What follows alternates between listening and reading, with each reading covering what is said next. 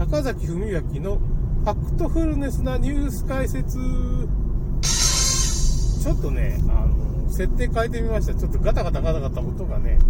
入って申し訳ないんで、ちょっと、えーとですね、あ、神戸ですね。長尾先生っていう次の、まあ、中村クリニックの中村先生、まあ、診療内科医なんですけど、まあ、その栄養療法で、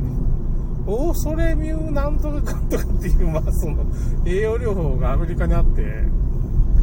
結構その栄養療法、まあ、サプリメント、医療サプリメントなどを作って、ビタミン、ミネラルみたいな、またタンパク質っていうのをね、たくさん大量にこう、飲むことによって、まあ、あの、その、心理的なうつ病みたいなやつとかも治してしまうし、まあ、なんていうのかな、その、発達障害とかそういうのも、まあ、そういう栄養療法栄養改善によって実はかなり治るんじゃないかみたいなことをやってる先生っていうかね、結局、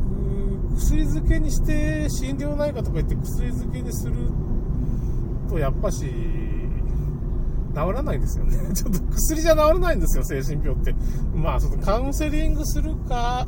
それはまた生き方の問題になってくる。僕、あの、斎藤クリニックっていうところを知ってるんですよ。あの、斎藤悟って、斎藤学と書いて悟って読んで、なんかね、結構宮崎駿にちょっと似た、東京の人ですよね。あの、家族療法っていう、まあ、すごい有名な大巨人っていうかね、その、カウンセリングっていうか、精神科医の中の、まあ、巨人みたいな人で、まあ、まあ、日本中の精神科の人が、最後に斎藤悟っちって言うんですけど、悟っち悟っちって患者の人とね、呼ばれて、僕その患者のところに、インターネットでなんか論争になったんですよね。アダルト・チルドレン論争っていう、まあ、その、アダルト・チルドンっていう概念をま持ち込んだ先生でます。家族療法って言って、まあ、まあ、家族全体を見ていって、そこの歪みをが子供に行くっていう風な考え方で、だからその親離れ子離れっていうのも大事だよねって。まあ、親にやる子供の虐待とか、ネグレクトっていうの、育児放棄とか、ま虐待。まあ、あとはなんかその性的にこう、近親相関みたいなことする親もいっぱいいるんですね、どうもね。そういう風な問題とか、僕もそ、僕もその、なんていうんですかね、一応一回ね、診断に行ってさ、ね、坂崎さんがあれですよね、あなた正常ですよねって、サイサトルッチにね、見抜かれてね、すいませんって、今日付き添いでみたいな思って、もう一人の人がすごい、まあ、その、なんていうんだか、子供の頃に虐待されて、親じゃなしに確かなんかそういう、友人関係だと思うんですけどね、虐待されたかなんかで、その、それが極まって男性だったのに、まニューハーフっていうか女性みたいになったような人ってなんかこうミュージシャンみたいなことをしてたり、そういう方向に行っちゃった人だから、まあ、その人の告白を僕、まあ、内容言えないんですけど、僕そ、こでき、そこでまあ、そういう昔の傷みたいなのを発表して、その傷をこう、まあ、みんなに話して、こう、グループワークみたいなのがあってね、そういう治療法なんですけどね、精神的にちょっとそういう人と、まあ、なんか、なぜか僕が、精神的に全く何の問題もない、なんか正常な人間が、まあ、幹事をやって、なんか、オフ会、井の井の頭公園で、まあ、その時の友達の峰峰っていうのも一緒に、未だに Facebook でちょっと繋がってるんですけどね、なぜか。まあね、その、イルカって名乗ってた、その時ね、イルカさん、イルカさんっていう、ハンドルネームね、まあそういうんで、いろいろ知り合いもできたんですよ、兵庫県の人とか、まあ、アイスパークさんとかね、いろいろまあ、なかなか僕に影響を与えた起業家の某起業家の人妻さんとかね、まあ、この人美人だったね、ちょっと惚れちゃった、まあ、正直惚れちゃった、なんかカウンセリングの相手とかしてたんですけど、この人のね、なんか、単にこれは旦那との不仲なだけだなと思って、なんかまあ、結構ね、そんなこと言ったら怒られるから。バーグさんにね。まあ、それは置いといて、そんな思い出は、人妻との思い出は置いといて。だからもう斎藤悟さんっていう人が、まあ、この人すごい名医なんですけどね。だから、なるべく薬を使わずに、だから最初の頃はまあ、その、ある要するに心の傷みたいなのができると、まあ、そのいろんなやばい行動に、なんとかフリックっていう行動になっちゃうんですよ。要するに、まあ、リストカットして、まあ、リストカットするとね、あの、ホルモンが出てね、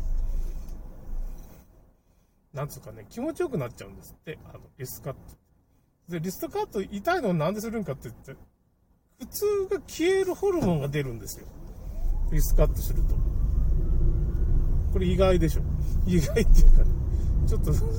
全然違う方向にコロナじゃない方に行っちゃってるね。まあ、まあ、とりあえず流れなんでね。流れなんで、これダメだって。まあ、とりあえず、精神医療の世界も、まあ、カウンセリングでこう、いろいろ親を超えるっていうかね、親がに虐待されても、結局そういう自分をもう一回自分で立ち直さないといかんので、まあ、そういう家族にも問題があって虐待されるとか、まあ、育児放棄されたばっかりした自分なりに、まあ、自分をこう癒していって、もう一回生き直さんといかんというか、僕も結構それやったんですよ、過去のね。親との関係見直したりして、僕も棚卸ししましたよ。なんか30歳ぐらい。30歳過ぎて。それすごい良かったですね。だから、家族関係が、おばあちゃんにすごい溺愛されたりとか、まあ、父親との関係うまくいかんかったけど、まあ、なんていうかな。なんとなく、会社辞めてこっち帰ってきた時にちょっと喧嘩になったりしたけど、まあ、父親が癌になって肺がんで死にそうな時にちゃんとね、いろいろ和解したりして、面倒見たりしてね、なんか最後に和解できたかなっていう。まあ、向こうは和解してないかも、僕の中では、まあ、父親も大変だったんだな、みたいな、ね、子供の頃に、ま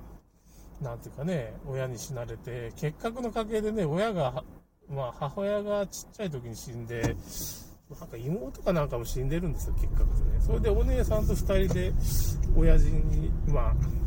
育てられたっていうのが僕の父親なんですけどね、岩倉島っていう、まあ、瀬戸内海のちっちゃい島出身で。なるほど。っていうか、まあそうやって親の人生を振り返って親を超えるっていうかね、親をなんとなく僕恨んだりとかみたいな時もあったんだけど、ああ、いや、親も大変だったんだなって思えたら、もう心の傷はな、な、治ったんですよ。治ったんですって。そういう感じで乗り越えていくんですよね。親を超えていけみたいな感じで。まあ、だから結局アダルトチルドレンって言ってもまあ、もっとひどい目に、僕なんか全然ひどい目には遭ってないんだけど、まあ、家族を守るためにいろんな役割を子供は背負わされるんで、いじめ役って虐待役っていうのも、まあ、父親がまあ、結局会社でね、あの、なんかいじめられてるとか、そういう風な反動で、子供を虐待したりさ、なんかそういう、まあ、その、家庭内暴力で親を殴ったりっていうかな、母親を殴る親父がね、みたいなことが起こるから、子供が歪むわけで、その中でどうやって生きりゃいいんだっていう風になるから。それで、それが、そのトラウマが結局、成長してから出ちゃうんですよね。ちょっとそういう精神医学です。斎藤悟っていうのは、まあ、精神科医としてはカウンセリング中心なんでね、その、あの、薬物漬けにされないんで なんかその、他の精神科医行ったら大体薬物漬けになるから、薬飲んだら治らないから、あの、自分の心の問題は心をちょっと直さないとダメだからっていうことで、ちょっと戻ります。それでも中村クリニックなんですから、斎藤悟のもいる。だからそういう精神医学の世界には僕、